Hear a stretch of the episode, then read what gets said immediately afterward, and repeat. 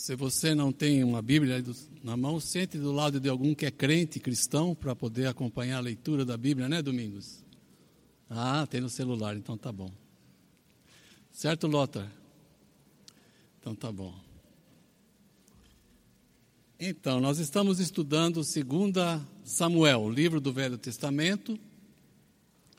Um livro, como alguns que nós temos no Velho Testamento, são livros históricos. Nós vamos lendo a história e, e a gente pode, quem sabe, se identificar com alguns acontecimentos. E você pode pensar, ah, eu sou assim, eu já fui assim, né? ainda estou assim. É interessante, você sabe que um dos, uma das. Uh, Tiago que fala, Tiago capítulo 1 fala que a Bíblia é como um espelho, onde você olha e se enxerga. Mas tem alguns, diz Tiago, que alguns não se enxergam, falam, não, não, não tem nada a ver comigo isso daí. Né? Então você tem essa escolha quando você lê a Bíblia de se enxergar né, ver eu sou assim, não sou assim, Deus me ajude porque preciso da tua ajuda. Ela funciona como um espelho, né, para refletir aquilo que eu e você somos, né? E é muito bom quando a gente olha para a palavra de Deus como um espelho, né? É muito bom mesmo. Né? Eu posso me enxergar, né? Então que Deus nos ajude também hoje à noite a gente possa olhar para a palavra de Deus como espelho e quem sabe você identificar alguma coisa em você aí. Amém? Então, nós estamos estudando 2 Samuel, hoje é o capítulo 15 de 2 Samuel. E o capítulo 15 começa assim. Se eu achar, eu vou dizer para vocês. Está cheio. Samuel disse ah, é segunda, né? Poxa vida, tá vendo? Por isso que eu falei, Samuel, como assim? Algum tempo depois, 2 Samuel 15, versículo 1. Algum tempo depois, Absalão adquiriu uma carruagem, cavalos e uma escolta de 50 homens. Interessante, ele começa dizendo algum tempo depois. Algum tempo depois do quê? Para você que tem estado aqui, você vai entender é, o que, que aconteceu para ele fazer isso, para ele escolher carruagem, cavalos e escolta. O que, que aconteceu? Bom, nós temos que lembrar quem que está envolvido nisso aqui, que é Absalão. Quem era Absalão? Absalão era filho do rei Davi, conforme nós lemos no, no versículo 25 de, do capítulo 14, voltando atrás, para saber o que, aconteceu antes, né? Diz assim esse versículo: E todos em Israel, em todo, em todo Israel, não havia homem tão elogiado por sua beleza, da cabeça aos pés, não havia nele nenhum defeito. Esse era Absalão, homem lindo, bonito. Podemos dizer que era um camarada charmoso, não tinha nenhum defeito. No versículo 27 nos diz que ele tinha três filhos e uma filha chamada Tamar, que se tornou uma linda mulher. Provavelmente o autor está dizendo, fazendo referência a essa menina, essa linda mulher que era filha de Salomão, que tinha o mesmo nome que a irmã dele, a irmã de Absalão. Absalão tinha uma irmã chamada Tamar. Provavelmente ele chama a filha, deu o nome de Tamar, em homenagem à irmã dele, que ele gostava muito dessa irmã. Então, quando nasceu essa filha, eles colocaram o nome de Tamar. Né? A mãe, a, a, o avô de Absalão também era um rei. Então, Absalão tinha o pai como rei e o avô dele também como rei. Né? Então ele, ele tinha uma, provavelmente uma formação muito especial. E o pai de Absalão, como nós sabemos, era Davi. Quem era Davi? E eu quero falar algumas coisas só para a gente entender o contexto do capítulo 15. Davi, além daquilo que o, que o Dalton falou, ele também era um polígamo. Um polígamo. Era o tipo do camarada que contrariou o plano de Deus. Quando Deus disse que ele devia se unir a uma mulher, ele decidiu que ele podia se unir a várias mulheres, se tornar várias vezes, né, tornar, uh, se tornar várias vezes unido a várias mulheres. Né. Ele escolheu se casar não só uma vez, mas por oito vezes, com oito mulheres, e viviam todas juntas no mesmo lugar com ele. Eu queria abrir um parênteses aqui. Eu vou fazer vários parênteses no nosso, no nosso estudo, só para fazer alguns comentários. É, o pai é uma figura muito importante para o filho. Né? E eu gostei muito, gosto muito daquele material que é Educação de Filhos à Maneira de Deus. Eu poderia ter algumas críticas a respeito daquele material, mas 99% acho ele ótimo. E uma das coisas que ele fala a respeito do envolvimento do pai com o filho na educação, ele, ele não sei qual dos capítulos lá, ele fala da, do envolvimento do pai com o filho. Quando o, o pai se envolve com o filho, né? enquanto ele é pequeno, ele, ele mostra o caminho para o filho, ele abraça dessa maneira, mostra, ele, ele ele disciplina, é, ele corrige o filho dos seus erros, ele aperta, tá? Né? ele não é amiguinho, ele, ele funciona como aquele que orienta, que mostra o caminho para onde o filho tem que andar, ele ensina o menino a andar, ele orienta o menino no caminho que ele deve andar enquanto é pequeno, enquanto é criança. E quando ele atinge a adolescência, ele começa a abrir os braços, né? E aí ele começa a se tornar amigo do filho. Né? A amizade, porque aquela fase de orientar, de dar direção para o filho, de investir na, no, no caráter do filho, é enquanto ele é pequeno. Então é muito importante o tempo que ele passa com o filho. É muito importante a maneira como ele investe a sua vida com o filho, enquanto ele é pequeno, enquanto ele é criança. Brincar, sair com o filho, passar um tempo bom, né? com o filho. Isso é muito importante no desenvolvimento do caráter na vida de um filho. Né? Agora, eu fico pensando é, que Davi tinha uma dificuldade grande aqui, porque ele tinha oito esposas e quantos filhos? Embora Davi, é, pai de Absalão, fosse um homem guerreiro, corajoso, e que nos ensina e que aprendeu e nos ensina como confiar em Deus em tudo. Ele era um tremendo de um adorador talentoso, homem sensível, tremendo poeta, né? como nós vemos no livro de Salmos. Entretanto, ele deixou de lado a sua integridade. Descobriu que uma mulher para ele não era suficiente, ele precisava de mais mulheres. Oito mulheres. Né? Diga-se de passagem, eu quero dizer aqui, deixar bem claro para vocês, que naqueles dias era aceito isto socialmente. A prática era aceita e esperada uh, por parte da realeza. Né? Era muito comum.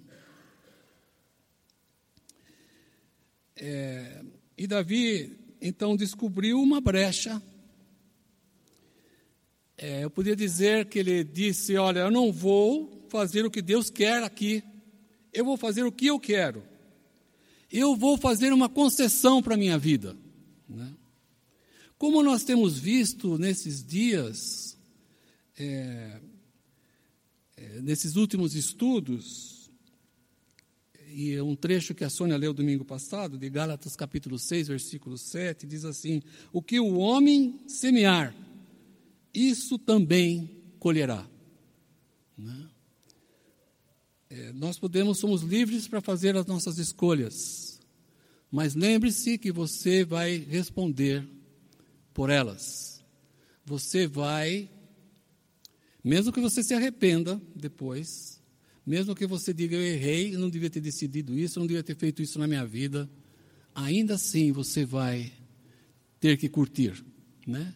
As consequências. Até a Sônia citou do sujeito que sofreu um acidente, quebrou um braço, né? Ele orou, Deus abençoou, mas ele vai ter que cuidar daquele braço que ele, que ele quebrou. Né? Foi isso, não foi? Então nós temos que curtir as consequências. E essa história, essa vida de Davi, nós vamos ver é, que ele escolheu é, quebrar um, o plano de Deus para a vida dele. Né? Eu estava me lembrando essa semana de um livro na década dos, dos anos 80, é, que tem o título Libertação e Sexualidade. É um livro que, na época, entre o povo evangélico, o autor era Robson Cavalcante, a, a, escritor famoso, era da BU na época, um cientista político que tinha uma influência muito grande, principalmente na vida dos jovens. Quando ele escreveu esse livro sobre libertação e sexualidade, ele fez uma. No livro, é difícil de encontrar, inclusive eu nem. nem, nem eu procurei essa semana no, nas minhas coisas e não achei mais. Mas é um livro em que ele justifica a poligamia com uma condição é, aceitável e que os patriarcas e que os reis é, judeus tinham. Naquela época eu fiquei assim, olhei para aquele livro, li, participei de um encontro em que ele apresentou o livro e eu perguntei para o Dr. Shedd. Muitos de vocês têm o um livro, é, a Bíblia do Dr. Shedd, né? Tem um comentário do Dr. Shedd. E sabe o que ele me falou? Ele falou: olha, Laudir, esse livro aí veio da boca do inferno. Da boca do inferno. Né? para dar oportunidades para aqueles que têm um compromisso com a sua esposa, com, su, com a sua mulher e vice-versa, romperem seus casamentos. Nesse livro ele pondera a possibilidade de se ter ah, o divórcio, novo casamento, se amar uma outra pessoa. Né? Olha, não teve outra, naquele, naquele, naquele final dos anos 80, a primeira pessoa que eu encontrei que leu o livro estava vivendo uma dificuldade com a sua esposa e disse: Olha a possibilidade que eu tenho aqui, eu posso ter uma outra mulher. Né? É incrível que aquele livro lá disparou como um gatilho divórcio de várias pessoas né, que eu conhecia, como se fosse um argumento confiável para que nós achássemos que nós podemos né, ter outros relacionamentos. Né? E eu acredito que essa palavra desse camarada, ele foi morto pelo próprio filho adotivo algum tempo atrás. Né? Um, ele foi uma pessoa muito influente, escreveu muitas coisas boas. Né?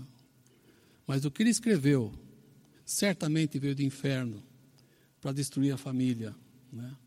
Acabar com a gente. Né? Com aqueles que estão em dificuldades, uma, encontrar uma saída para a sua dificuldade no seu relacionamento matrimonial. Né? Quando a gente faz uma concessão no plano de Deus, então nós vamos arcar com as nossas com as consequências, que às vezes nós nem imaginamos quais são as nossas, quais seriam essas, essas consequências. Né? E, como eu já disse, mesmo que você se arrependa, mesmo que você peça perdão, muitas vezes você vai continuar sofrendo e algumas vezes muito sofrimento, muito sofrimento. Né? Mas voltando a 2 Samuel, a história de Davi, e no caso com seu filho Absalão, ele teve então vários filhos, várias mulheres. E conforme ele se casava com as suas, com as suas mulheres, com as suas esposas, ele então as os primeiros casamentos ele levava para o palácio lá em Hebron. Depois, quando eles conquistaram Jerusalém, então lá se tornou a sede do, uh, uh, da nação de Israel. Então ele levou para lá as oito mulheres, né, para ficar com ele ali.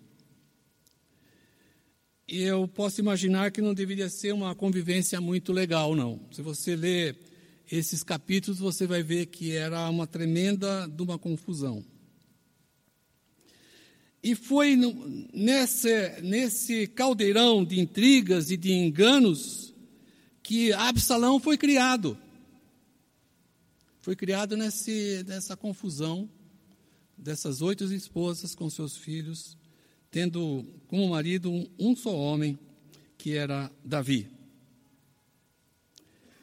Do capítulo 3 ao, ao capítulo 13 de 2 Samuel, são 20 anos quando o reinado de Davi é, em Israel cresceu. Foi o período em que ele se casou. E no momento, capítulo 11, de grande sucesso do seu, do seu reinado, das suas grandes conquistas, quando o povo estava assim politicamente bem governado, havia um sucesso econômico, é, campanhas militares que ele promovia vitoriosas, né? E que o, o Fernando nos ensinou aqui, foi bem legal o estudo dele, falando do sucesso de, de Davi. Nesse período de calmaria, digamos, para o reinado dele, Davi, ele, ele viu uma mulher é, banhando-se. Eu acho que não foi a única vez que ele botou os olhos naquela mulher. Né? Não teve jeito, como nós estudamos, Batseba, ele adulterou. A mulher era a, era a esposa de um grande amigo dele. Aquela mulher era uma pessoa que ele, é, ou melhor, o marido dessa mulher era um homem de confiança dele, de muita confiança. E quando ela disse que tinha engravidado naquela relação que ele teve com ela, relação sexual, é, ele ficou, uh, pô, tem que fazer alguma coisa, porque eu vou, como é que eu vou fazer lá com meu amigo agora, né? E ele acabou, Davi acabou armando um esquema para matar o seu grande amigo, homem de, de muita confiança. Davi se envolveu no esquema nojento e perverso para matar o seu grande amigo. Certamente, certamente as suas, seus filhos viram tudo isso acontecer. Certamente havia um, um havia um comentário sobre isso, né? É, coisas negativas. E Absalão estava assistindo todas essas coisas. Né? A partir desse momento, é, mesmo quando Davi se arrependeu genuinamente, completamente desse seu pecado, nós vemos isso no Salmo 51, esse salmo maravilhoso, em que ele reconhece o seu pecado, o seu erro. Né? Ele escreve esse salmo. Esse salmo é um salmo maravilhoso que fala de alguém arrependido genuinamente e completamente. Apesar disso, Davi perdeu a sua autoridade, a sua credibilidade diante da sua esposa, das suas esposas, das suas mulheres e dos seus filhos. Né? Os filhos viram tudo, eh, viram, provavelmente viram como que ele acertou a vida dele com Deus, mas com a família, não. Mas com a família, não. Quando Absalão já atinge a idade adulta, é, Absalão tinha uma irmã de um, de um dos casamentos de Davi, que morava no palácio lá. No capítulo 13, versículo 1, nos diz que tinha uma irmã da qual era mais próximo. Ela era uma pessoa muito chegada, Tamar, que era, fiz referência agora há pouco, é, irmã é, de Absalão, e Absalão gostava tanto dessa irmã que deu o um nome para uma das filhas dele, também Tamar. Acontece que o outro irmão de outro casamento, que morava também no mesmo palácio, Aminon, filho de outra mulher de Davi, ele se apaixonou por ela, ele era mais velho. O que na verdade Aminon queria, ele queria agarrar aquela menina. Né? Ele queria ter uma relação sexual com ela, pelo menos. Ela devia ser muito bonita pela, pela maneira como a Bíblia descreve. Uma pessoa super atraente. Queria, o que ele queria é tirar proveito daquela menina. Né? Forçou a barra, como nós vimos domingo passado, até conseguir. Ele, na verdade, violentou aquela menina, a Tamar. Violentou aquela, aquela menina. Quando eu estava estudando esse trecho, eu me lembro, quando eu morava em São Paulo, de um camarada, um líder cristão, um camarada de muito respeito, que enfrentava um problema no seu relacionamento com a mulher.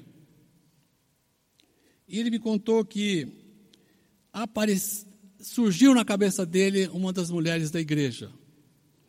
Uma pessoa bonita, não só bonita por fora, mas por dentro também. E muitas vezes ele se entregou a pensamentos a respeito daquela mulher. Ah, se essa mulher fosse minha. E passava às vezes momentos imaginando todo tipo de situação que podia poderia viver com aquela mulher, né? Fantasias. Quando ele ia para a igreja e encontrava aquela mulher, ele falou que ele, ele viveu momentos de tormenta, né? muita tormenta na cabeça dele. Porque ele tinha um casamento que estava em dificuldades, mas ele via naquela mulher uma possibilidade de ter é, uma vida conjugal legal. Né? Não só sexo com ela, mas também é, viver ah, sei lá, meu casamento está ruim, por que não pensar numa mulher como essa aí? Né? E se não fosse a companhia de, de um amigo fiel, de alguém que estivesse junto com ele, ele compartilhou com um amigo, ele teria feito a maior bobagem da vida dele. Né? Ele falou, teria destruído a minha família, teria destruído a família dela, caso ela aceitasse, né? É, tinha feito um grande estrago. Por isso que esse raio da pornografia é uma praga na nossa vida. Né? Porque ela abre possibilidades, especialmente para nós homens, de termos alguma coisa a mais fora do nosso casamento. Né? O, Dani, o Dani contou para vocês da revistinha do amigo dele. Vocês sabem que é, no século passado, quando estava com por volta de 10 anos, a mesma coisa, estava no Eu me lembro até hoje. Tinha 10 anos, eu estava no campo de futebol do Nacional Futebol Clube, lá em Jundiaí. Numa arquibancada, e o meu amigo levou uma revista Fiesta. Alguém se lembra dessa revista? Ah, tá certo, Júnior? Certo, Júnior. Eu me lembro até hoje. Até hoje. Graças a Deus não me lembro da figura, agora me lembro das mulheres peladas que estavam lá.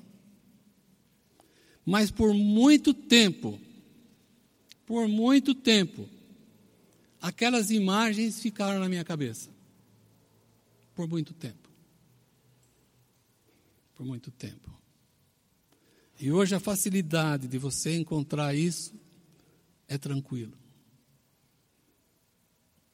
e nós vamos fantasiar.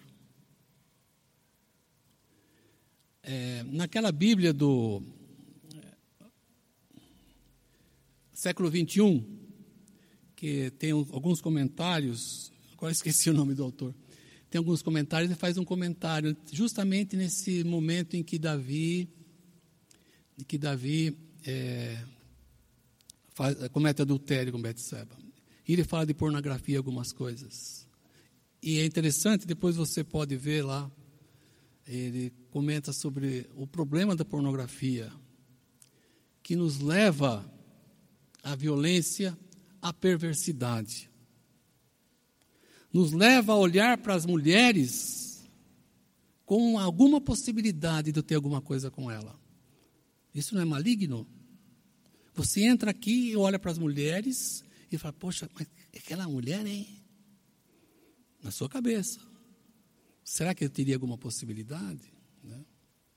Essa praga da pornografia.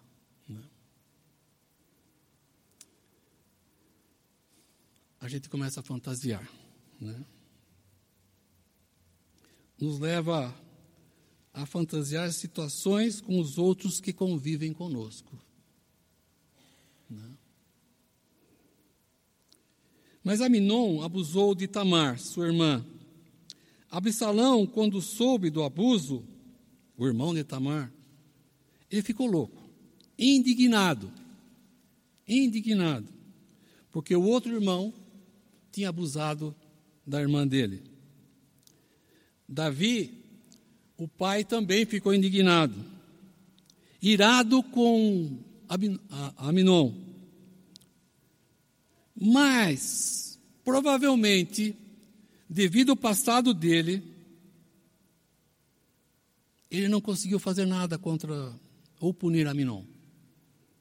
Poxa, eu matei um, meu, um dos meus melhores amigos para poder ficar com a mulher dele. Agora meu filho apronta essa com a minha filha. Né? Ele, você lê o texto, a história, você vê que ele não faz nada. Só a indignação. Né? Só a indignação. Só a raiva do filho ter cometido aquilo. Mas ele não se dirige ao filho. E isso envenenava Absalão. Absalão. É, da indignação daqueles primeiros momentos, é, vai para raiva e vai para ódio com relação a Minon. E você passa, o capítulo 14, são dois anos que a gente vê Davi não fazendo nada a respeito daquilo que Aminon tinha feito. Ah, Absalão fala: Eu vou tomar uma atitude. Meu pai, meu pai é um camarada muito bom naquilo que ele faz. Fora de casa ele é excelente, mas aqui dentro, mas aqui dentro, eu sei quem é meu pai. Então eu vou tomar uma atitude.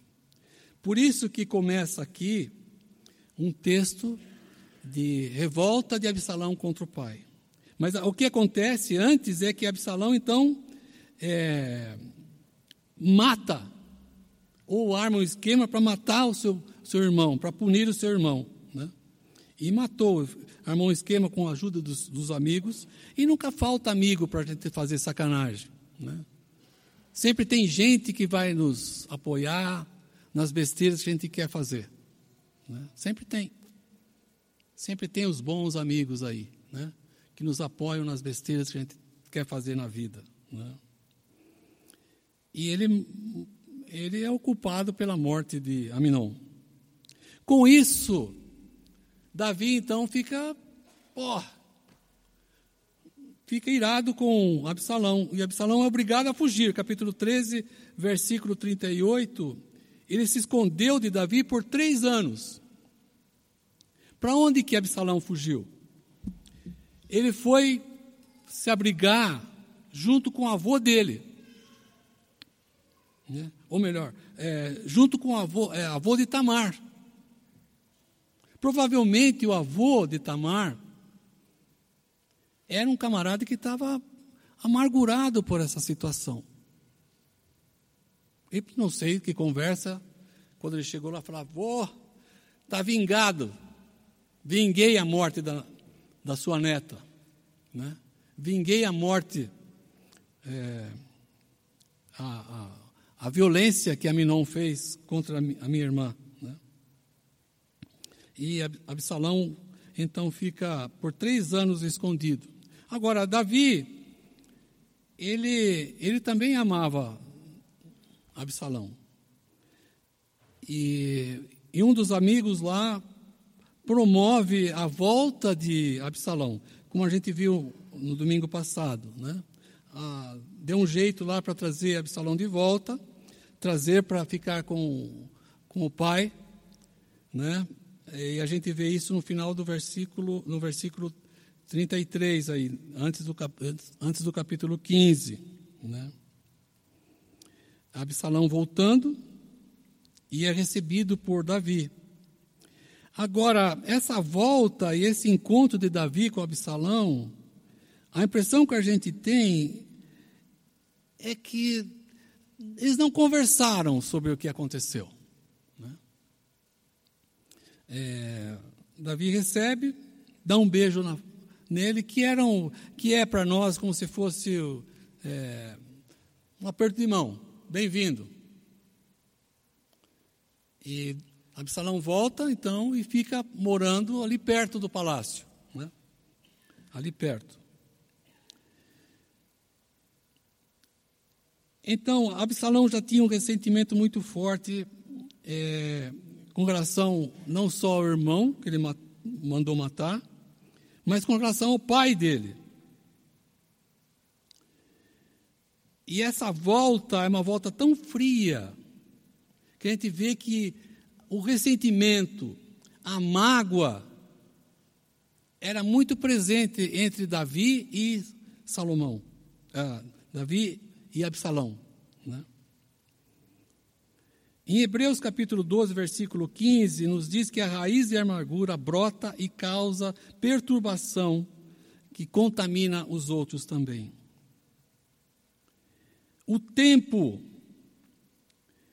não resolve é, os nossos ressentimentos e as nossas mágoas. O tempo só faz mais estrago. Quanto mais tempo você espera para conversar, para se humilhar, para pedir perdão, quanto mais tempo você demora para fazer isso, a dor fica ainda maior. É, você sabe o que cura uma mágoa? Você sabe o que cura ressentimentos? é o perdão. É o perdão. Só quando você perdoa é que você é, promove a cura. A sua cura é a cura da outra pessoa. Né? Como nós vimos domingo passado, no capítulo 14, eu imagino que seria muito diferente se Davi, como pai, buscasse a aproximação do seu filho, conversasse, abrisse o seu coração e deixasse Salomão conhecer o coração dele, né? a sua dor. Né? O quanto seria bom para Absalão ouvir do pai que ele também deu mancadas, né? que ele falhou. Né? eu acredito que Davi não fez nada disso. Nós não vemos é, nenhuma tentativa da parte de Davi fazer isso. Né? E aqui então começa o capítulo 15, que eu quero ler para vocês. Capítulo 15, do versículo 1 a 5. Algum tempo depois, Absalão adquiriu uma carruagem, cavalos e uma escolta de 50 homens ele se levantava cedo e ficava junto ao caminho que levava à porta da cidade. Sempre que alguém trazia uma causa para ser decidida pelo rei, por Davi, Absalão o chamava e perguntava de que cidade vinha. A pessoa respondia que era de uma das tribos de Israel. E Absalão dizia: é claro que ele ouvia a, a queixa, qual era o problema. E o que ele dizia? a, a sua causa é válida e legítima, mas não há nenhum representante do rei para ouvi-lo. E Absalão acrescentava: Quem me dera ser designado juiz desta terra? Todos os que tivessem uma causa ou uma questão legal viriam a mim e eu faria justiça. E aí ele estendia a mão, beijava a pessoa, abraçava a pessoa. Essa atitude de Salomão lembra o que para você? A atitude de Absalão. A atitude de Absalão. O que te lembra? Não lembra os políticos de hoje em dia? Lembra, não lembra? O que é que eles não fazem para conquistar o poder? Até se passam de bonzinhos, né? Para poder ganhar o seu voto que você deu hoje lá. Hum? Me lembra esses usurpadores, esses políticos usurpadores. Né? É claro que tem gente boa também, mas é difícil achar. Mas eu pensei também, eu pensei em mim, eu pensei também em você. Será que algumas críticas que nós fazemos também não é de um verdadeiro usurpador? Né? Por trás também, às vezes a gente não fala de alguém, né? não faz uma crítica e como se dissesse, olha, eu faria diferente, mas ele é assim, né? Ele é assim. Chefe, né? Alguém que a gente conhece que comanda, fala, ah, se eu tivesse ali eu faria diferente. Ah, se eu fosse o quê? Eu faria diferente, comigo seria diferente. Né? Será que também eu não estou, em alguns momentos, sendo um usurpador? Né? Absalão ficou quatro anos minando o reinado de Davi, com críticas. Né?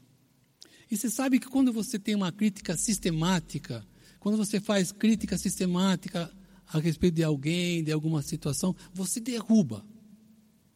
Você derruba. Né? Você derruba. Você derruba a pessoa, derruba a pessoa quem ela é, você vai derrubar. Se você continuar com a sua crítica em cima daquela pessoa, por causa de uma situação, se a coisa é sistemática, cuidado que você vai derrubar. Né? E Absalão fez isso. É, você lendo a partir do versículo 7, você vê que é, a crítica dele era tão forte, ele era tão convincente, que Davi, versículo 7, disse Davi, ele, ele foi para Davi e falou Davi para o pai dele, o rei, falou: Olha, eu quero me mudar para Hebron, é, para oferecer uma, uma oferta lá, fazer um voto. Na verdade, o que ele queria sair de lá é para é para fazer mais adeptos, né? Cara de pau. E cresceu a força dele e o número de mensageiros que iam de vila em vila, em lugar, por tudo quanto era lado, eh, nas tribos de Israel, para falar mal de Davi, né? para divulgar que agora quem era rei em Hebron era ele, Absalão. Versículo 12: A conspiração ganhou força e cresceu o número dos que seguiam Absalão. Certamente Absalão sabia como fazer isso. Ele era bonito, charmoso, eloquente e convincente. Né? Pai rei, neto de rei, ele tinha toda a habilidade para fazer isso. E levou Davi a uma situação que ele não podia sustentar mais. Versículo 14: Em vista disso, Davi disse: Vamos fugir, caso contrário, não escaparemos de Absalão. Se não partirmos imediatamente, ele nos alcançará, causará nossa ruína e matará o povo à espada. E fugiu. Agora vejam, Davi tinha, ele tinha moral com o povo. Ele era um grande homem né, diante do povo. Mas a, a, a Salomão soube soube como fazer isso, como destruir toda a autoridade de Davi. E ele foi obrigado a fugir. E fugiu mesmo. Tanto é que no versículo 30 do capítulo, uh, versículo 30 desse capítulo 15, nós lemos que Davi, porém, continuou subindo o monte das oliveiras, caminhando e chorando, com a cabeça coberta e os pés descalços. E todos que iam com ele também tinham a cabeça coberta e subiam chorando. E termina o capítulo 15 é, dessa maneira: Davi fugindo. Ele arranjou lá alguns amigos do passado é, dele, que deram ajuda para ele, que acompanharam ele, ficaram com ele. E você, nós vamos ler, vamos estudar no outro domingo como é que foi isso. E também nós vamos ver que, no final das contas, Absalão acaba morrendo de um jeito ridículo. Né? Não sei se você já lê no capítulo 18, mas numa batalha lá com as forças, as tropas de Davi, ele entra por meio do mato e enrosca o pescoço dele lá num galho, devia ser mais ou menos assim, né? E morre enforcado. Eu quero parar aqui, eu queria tirar algumas lições a respeito de Absalão e Davi desse relacionamento. E eu quero repetir aqui algumas coisas que nós já temos visto é, em outras ocasiões aqui.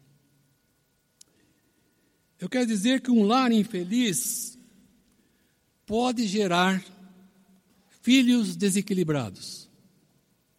Um lar infeliz pode gerar filhos desequilibrados.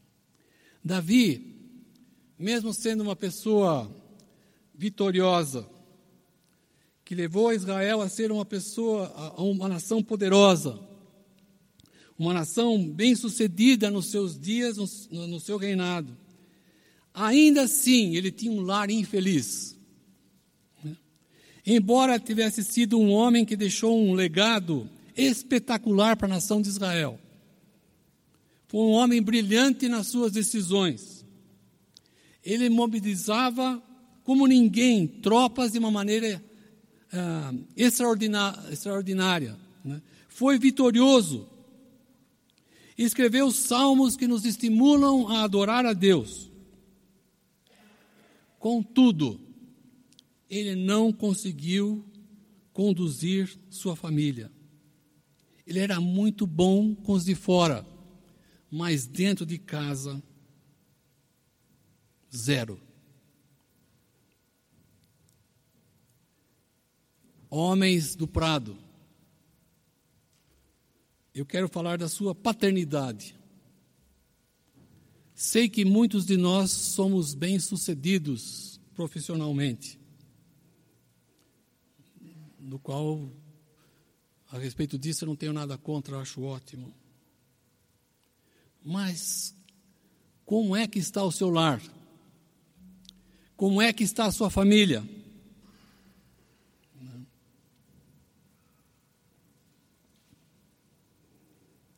Como que você está cultivando a, a, felicidade e a alegria da sua família?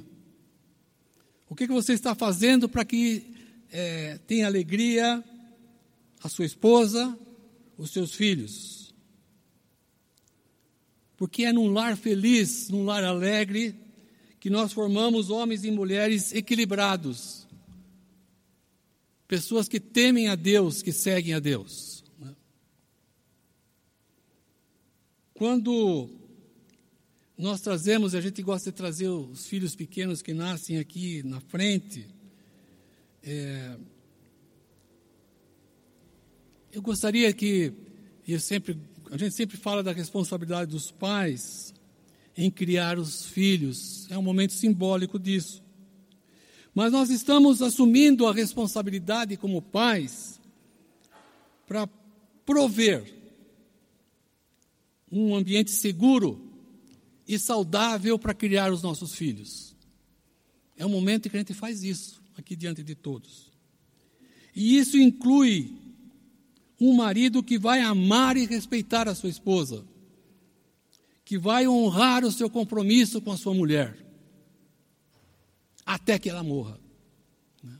Até que ela morra. Não é só não deixar faltar nada em casa. Nós, como homens, temos que ter um relacionamento firme, amoroso, com a, a única e verdadeira mulher, até que ela morra, ou que ela nos abandone. Né? Isso é base, isso é a base de um ambiente seguro e saudável para se criar um filho ou uma filha.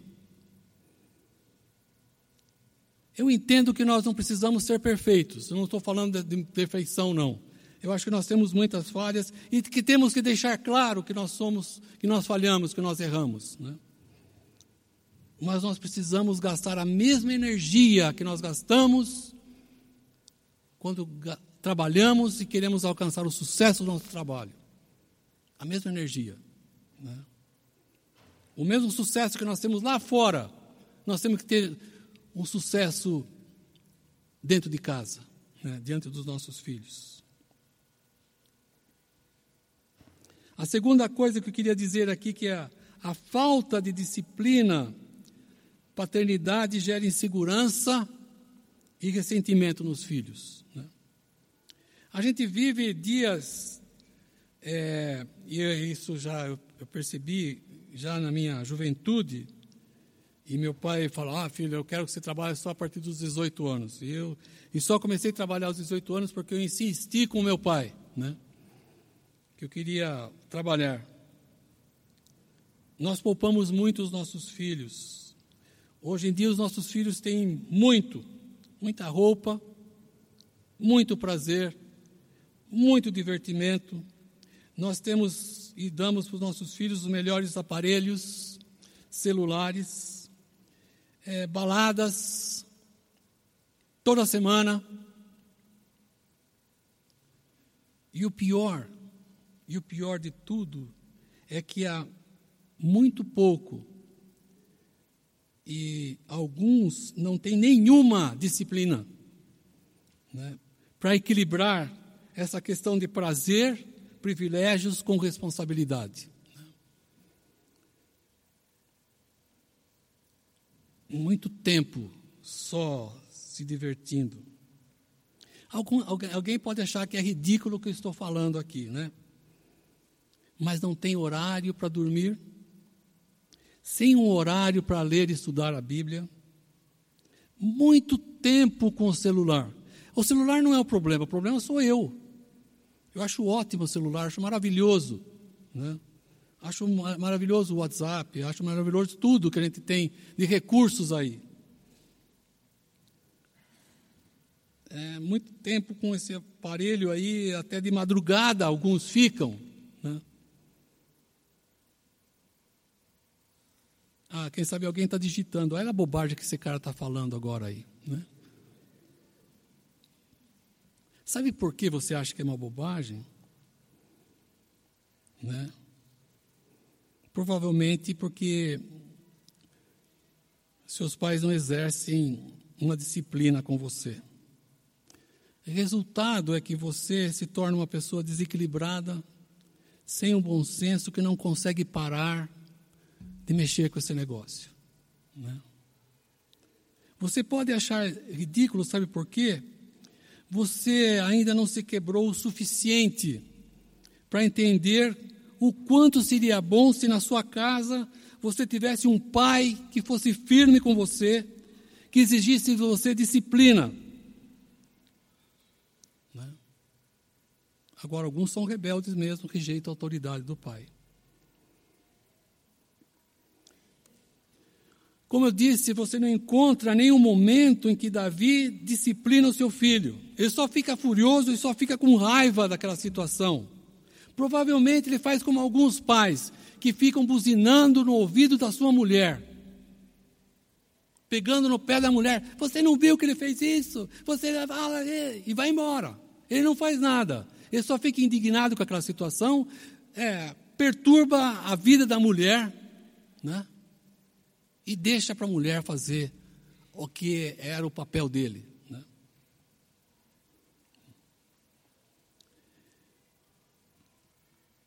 a falta de limite na vida dos seus filhos demonstram ou demonstra a sua ausência na vida daqueles de quem você deveria ter maior cuidado ou ter cuidado simplesmente. Disciplina, castigo e punição fazem parte daquilo que nós chamamos que é amar. Provérbios capítulo 3, versículo 12 diz assim: O Senhor disciplina a quem ama, assim como o pai faz ao filho de quem deseja o bem. Eu não posso garantir que, se você disciplinar o seu filho de maneira consistente e correta, corretamente, terá filhos bem-sucedidos ou exemplares. Mas eu garanto que, se você disciplinar os seus filhos colocar limites na vida do seu filho. Eu estou falando filho e filha, certo? Isso é isso que Deus quer que você faça com relação a eles. Né? Eu tenho um conhecido que mora, não mora aqui, mora em Curitiba, ah, melhor, mora em São Paulo, fora de Curitiba, que tem uma filhinha linda. Essa menina tem tudo para ser uma pessoa chata e rebelde. Sabe como é que é o pai dela? Trabalha o dia todo, chega à noite em casa, fica um pouquinho com ela. Tem algumas noites que ele tem uma prática de esporte, que ele precisa se manter né, ativo e manter o seu físico e saudável. Né?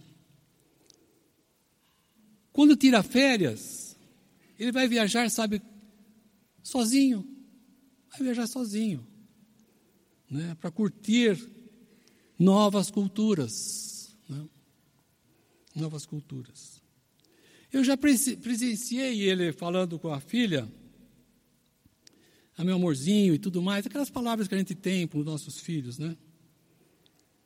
Mas eu acho que ele faz aquilo só para sair bem na foto. Né? E eu já não estou aguentando mais. Sinceramente, já não aguento mais. E até, já, às vezes eu tenho, quando ele fala minha lindinha, meu amorzinho e tudo mais, eu tenho vontade de falar para ele: sabe quem você ama? Sabe que você acha lindinho, lindinha? É o seu trabalho, é o seu descanso, é o seu lazer. Quem você ama é você mesmo. Você não ama mais ninguém, a não ser você mesmo. Não. Temos homens assim, pais assim. Quando você escreve de onde você está, curtindo lá, um psicólogo falou para ele que ele, ele não teve adolescência.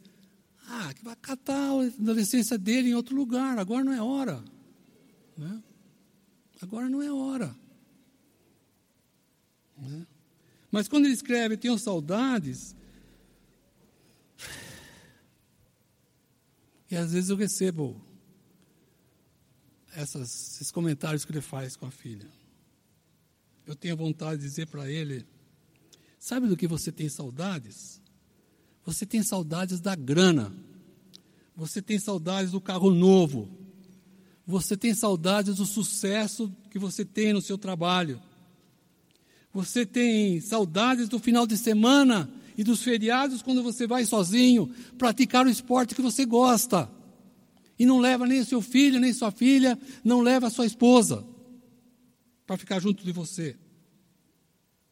Porque você pensa que a filha que você tem é a sua mulher que tem que cuidar. Né? Que é da sua mulher que ela vai receber o afeto que ela precisa. Se continuar desse jeito, as consequências serão graves. Uma filha infeliz, desequilibrada, uma filha insegura na vida certamente. A terceira coisa que eu queria dizer aqui é não consertar relacionamentos quebrados causa feridas que podem nunca sarar. Nunca sarar. Com o falecimento do meu pai, é, a gente fica pensando nos funerais. Eu fiquei pensando nos muitos funerais que eu participei, que eu já falei. Funerais de homens, de pais que deixaram seus filhos, pais que deixaram seus filhos sem nenhuma orientação, deixaram só bronca, né? provocaram feridas na vida dos filhos pela sua ausência, pela sua falta de carinho. Né? É, é muito triste. E eu pensei nisso porque meu pai foi maravilhoso nesse sentido. Né? Embora estivesse trabalhando muito, trabalhava, tinha três empregos, empregos né, na minha adolescência. Né? E alguns que morreram, a impressão que eu, eu tinha e tenho é que aquela morte física ocorreu naqueles dias, mas a morte emocional, a morte para os filhos já aconteceu há muito tempo. Já aconteceu lá atrás. Né? Já aconteceu lá atrás. Pela maneira como ele viveu, como ele tratou a sua mulher, a sua esposa. Né? E ninguém já não aguentava mais esperar que enterrar aquele fulano. Infelizmente, já participei de, de, de, de funerais assim. Né? Não porque a pessoa cometeu pecados, mas foi uma pessoa egoísta, uma pessoa ausente dentro de casa, uma pessoa que só pensou nele, em mais ninguém, só nele.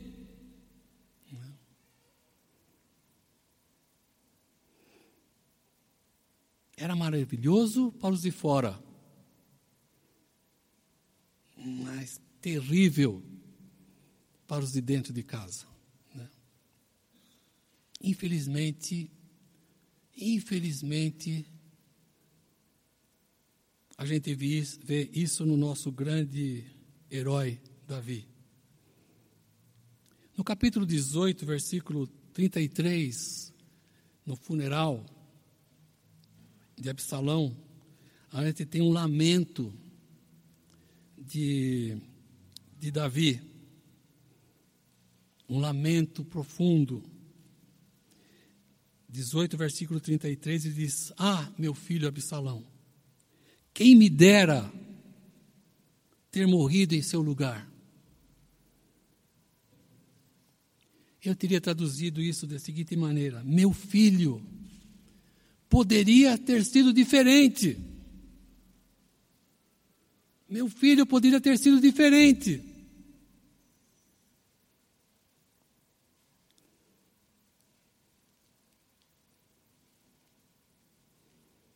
Meu filho, eu me arrependi dos meus erros, dos meus pecados cometidos contra Deus. Escrevi tantas coisas lindas e maravilhosas em como adorar a Deus, como ter uma vida boa com Deus. Mas com você, meu filho, eu, te, eu dei uma tremenda mancada e agora não posso fazer nada.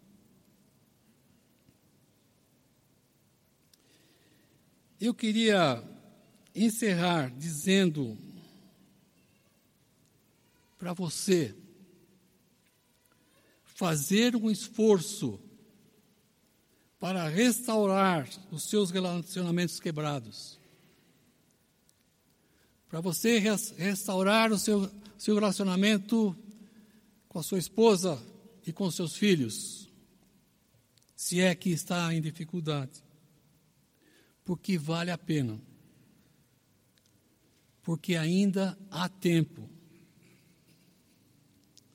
e lembre-se das palavras mais importantes. Eu errei. Eu estava errado. Me perdoe. Por favor, me diga como é que eu posso acertar essa situação.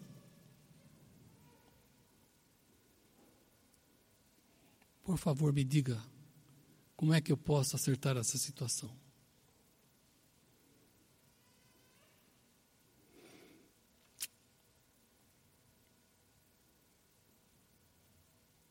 Vamos orar?